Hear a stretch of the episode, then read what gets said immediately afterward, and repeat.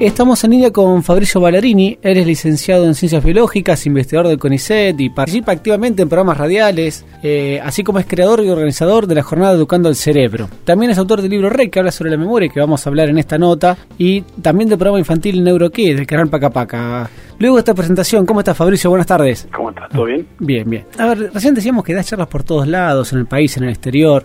Y cada vez que se presenta Educando el Cerebro puedo ver a través de las redes sociales, si bien no, he ido nunca, pero hay cientos de inscriptos, eh, estás en muchos programas de la radio. Eh, qué bueno esto, que, temas científicos despierten tanto interés en personas que oyentes que están totalmente alejados de la ciencia.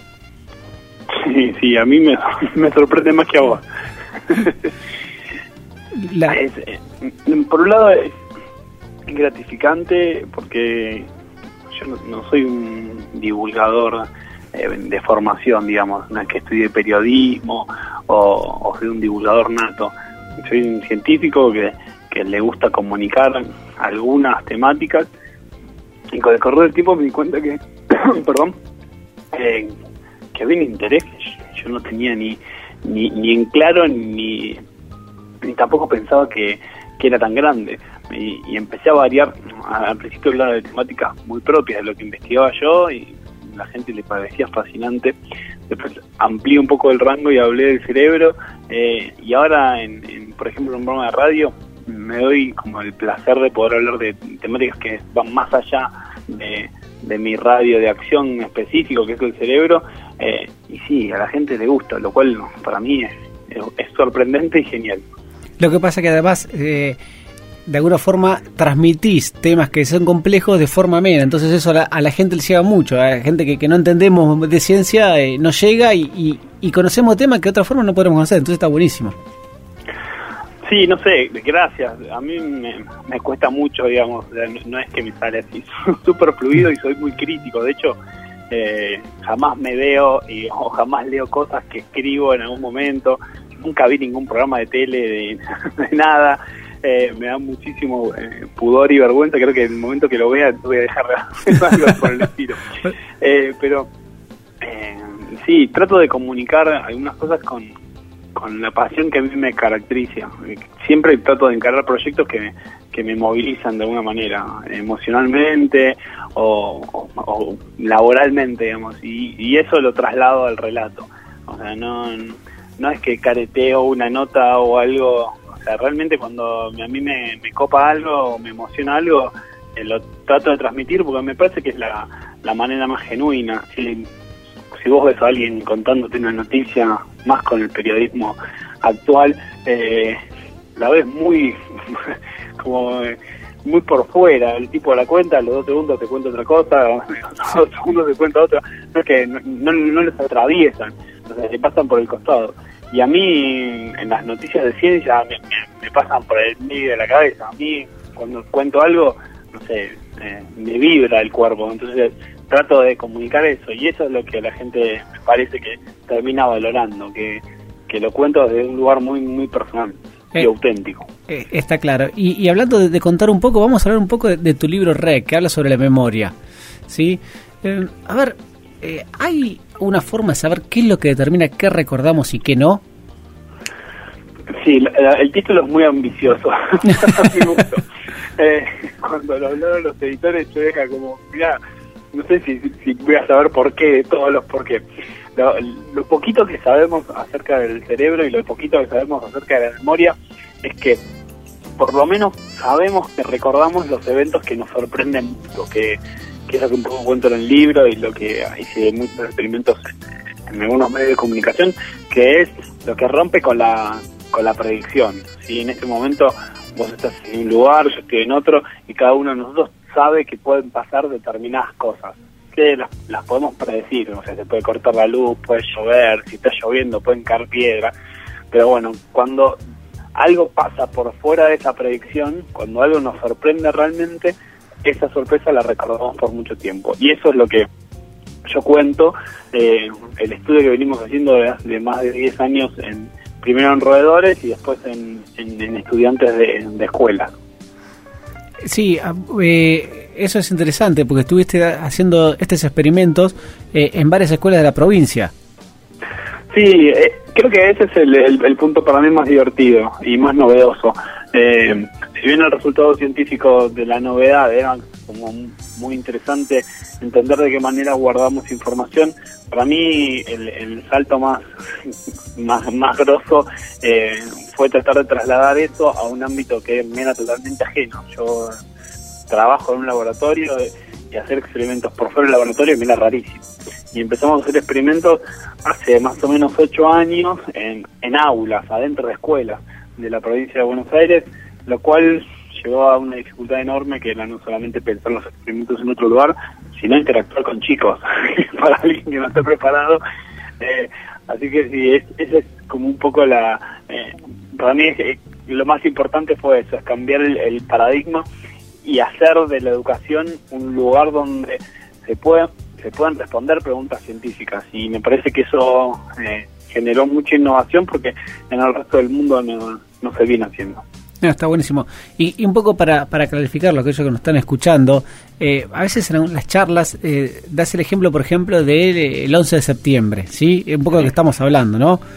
Eh, y en eso de que, a ver, cuando pasa un hecho así eh, extraordinario, sorprendente, que, que, nos corta con lo que estamos haciendo, corregime cualquier cosa mal que diga, ¿sí? Por favor. No, está bien. a ver, eh, nos hace recordar lo que estábamos haciendo o, o las circunstancias de ese momento de una manera especial. A ver, yo me acuerdo que el 11 de septiembre estaba estudiando, esto es en serio, ¿eh? en el quincho de mi casa, eh, cuando mi mamá me dice, tiraron las torres gemelas. Entonces ahí paré de estudiar y fui a ver televisión. Entonces, a ver, no solamente el hecho en sí mismo, sino todo el contexto que rodeaba ese hecho. Tal cual, excelentemente explicado. Eh, la, sorpresa que puede ser la, la caída de las torres gemelas o quizás la final de un mundial o para los chicos más jóvenes, no sé, algún episodio eh, que les genera como sorpresa o para los más viejos, no sé, la llegada del hombre a la luna, pero también puede ser algo, no sé, súper común como el nacimiento de un hijo o una mala noticia. Eh, esas situaciones no solamente se recuerdan la situación en sí, que es lo que vos contabas, sino lo que recordamos es todos los eventos cercanos eh, a esa situación, dónde estábamos, con quién estábamos, por eso vos te acordás muchísimo el quinto, quizás te acordás la materia que estabas preparando, pero si yo te pregunto, no sé, ¿tenés algún recuerdo del día siguiente? Y vos me decís, no tengo ni idea. Ni la más eh, mínima idea. Básicamente es por eso, es porque las, las situaciones novedosas en lo que nosotros creemos eh, ayudan a, guardar información y todo el tiempo no estamos teniendo situaciones novedosas. eh, hay una forma de, de, a ver, para aquellos que tenemos mala memoria, de, tener ejercicios o, de alguna forma de ejercitar la memoria? Sí, primero lo, importante es no hacer todo lo que las computadoras nos dicen, desde bajar una aplicación o comprar un jueguito porque te dice que mejora tu cerebro, esos, esos jueguitos no sirven para nada. Hay cosas mucho más simples y baratas que tratar de utilizar a nuestra cabeza, a nuestra memoria, en los aspectos de la vida que lo dejamos de hacer. Por ejemplo, recordar números de teléfono, recordar cumpleaños. Eh, si bien podemos usar anotadores, pero tener en la cabeza las cosas que tenemos que hacer, seguir, no sé, formándonos, eh, leer, seguir eh, estudiando, si tenemos la posibilidad de hacerlo, seguir estudiando un idioma o estudiar un idioma, aprender música, cosas muy, quizás que desde el consejo parece muy obvia, pero bueno, eso ayuda muchísimo. Y sobre todo algo que es bastante difícil de hacer en las grandes ciudades, que es evitar el estrés y dormir bien. Pero bueno, esas son las cosas más difíciles que nos hacen bien el cerebro. Eh, eh, el, dormir mal y el estrés afecta a la memoria? No sabía. Sí, en estados de estrés eh, se, se desfavorecen dos situaciones que salen naturalmente. Una es el guardado de información. Si yo estoy pasando una situación de estrés, no sé, por ejemplo, choqué el auto o me robaron o, tengo un familiar muy mal. Bueno, en estos momentos el, el sistema, tu, tu, cerebro no guarda muy bien la información, entonces puede ser que no, no aprendas bien. Y por otro lado, también el estrés perjudica a las cosas que ya están guardadas, las querés sacar, que se llama evocación. No sé si a ustedes les pasó con un familiar o con ustedes mismos que dice, no me sale, estás muy estresado y no te sale una palabra, o no te acordás que tenías que hacer, bueno, eso es, bastante normal. Por eso está bueno plantear estos términos o estos conceptos en el entorno de la escuela. Eh, no, se sabía eso hace, hace mucho tiempo y está bueno pensar hasta qué punto un examen oral súper estresante en vez de favorecer a los alumnos, los interfiere, porque capaz que los chicos guardaron mucha información, estudiaron mucho, pero bueno, al estar tan estresados no pueden sacar esa información de la mejor manera. Vos, sabés que además me quedé pensando en lo que dijiste con respecto a las explicaciones y, y de alguna forma lo llevé al campo de la tecnología en general. A ver, y, y, hoy por hoy la tecnología nos hace cada vez achancharnos más. O sea, yo me preguntás los números de teléfono y si me acuerdo de alguno, con suerte. Y capaz que cuando era chico me acordaba el teléfono de mi abuela, de mi mamá, de mi tía. Sí, sí, la tecnología para algunas cosas es absolutamente alucinante. Pero para las cuestiones que tienen que ver con la memoria, no es tan buena. Eh, porque el cerebro en algún punto se transforma en, algo muy vago. Y si, si vos le das la posibilidad al cerebro de decir, bueno, no, ¿para qué voy a guardar esta información si la, si la tengo acá en la computadora? ¿O para qué me voy a acordar una definición si tengo Wikipedia? ¿O para qué voy a acordar una dirección si tengo GPS? ¿Y para qué me voy a acordar los cumpleaños si tengo Facebook? Claro. Si empezás a acumular cosas, te vas a dar cuenta que no guardas nada. y eso eh, sí, no es beneficioso. Eh, quizás no lo veas ahora, quizás un chico de 20, 30 o una persona de 40 años no note una diferencia, bueno, pero lo que se cree es que dentro de 20 años no van a existir las, si seguimos así, que creo que es la, estimación, eh, no van a existir personas que, tengan mucha memoria, o esos memoriosos que recordaban muchas situaciones, y eso nos va a molestar cuando seamos viejitos, o sea, al no desarrollar determinadas partes de nuestro cerebro, eh, nos va a pasar factura de grande. Está claro. Y Fabricio, te llevo otro tema también hablando de la memoria y también hablando de nuestro cerebro, pero diferente a lo que venimos hablando. A ver, eh, a mí siempre me llamó la atención y, te pregunto si realmente es así. Eh, a ver, que cuando uno cuenta algún hecho pasado que realmente sucedió en forma personal o, a un tercero, a medida que ese cerebro vuelve de vuelta a e, ese recuerdo, perdón, vuelve de vuelta a nuestra memoria, si nosotros lo modificamos, de alguna forma, cuando lo volvemos a guardar, lo, lo guardamos modificado. Así es. Eh, todos esos procesos que suceden natural y que no podemos evitar que eso suceda, por lo menos está bueno o es divertido saberlo. Eh, en los momentos que uno evoca un recuerdo, que es cuando lo saca a la luz, si te preguntan qué estabas haciendo el verano pasado, y bueno, te acordás que estabas en la playa. Bueno, en ese momento que vos estás sacando a la luz, estás evocando ese recuerdo, lo estás poniendo en juego. Sí o sí, no hay chance de que no lo pongas en juego. Lo que quiere decir es que si en ese momento alguien te dice, no, en ese, no estábamos en esa playa, estábamos en otra, o no te acordás que justo ese día eh, una ola nos había tirado, uno, cualquier ejemplo, bueno, sea cierto o no, tu recuerdo cambió te lo cambió, te lo puede cambiar un tercero o hasta te lo puedes cambiar vos, vos solo. Por lo cual es divertido entender que nuestra memoria va se va modificando a medida que vamos creciendo inexplicablemente por ahora. Eh, y es divertido entender que a veces las anécdotas que nos contaron nuestras abuelas, bueno, no es realmente lo que sucedió, sino fue toda una composición de condimentos que le fue agregando o sacando la abuela a medida que fue evocando ese recuerdo. Se, se va tergiversando hasta que quede una anécdota risueña capaz que de alguna pavada. Sí, tal cual. A mí, yo, yo soy muy malo contando anécdotas, entonces lo que hago es como salpimentarlas todo el tiempo. Eh, le, agrego cosas como para que sean graciosas o para aumentarle.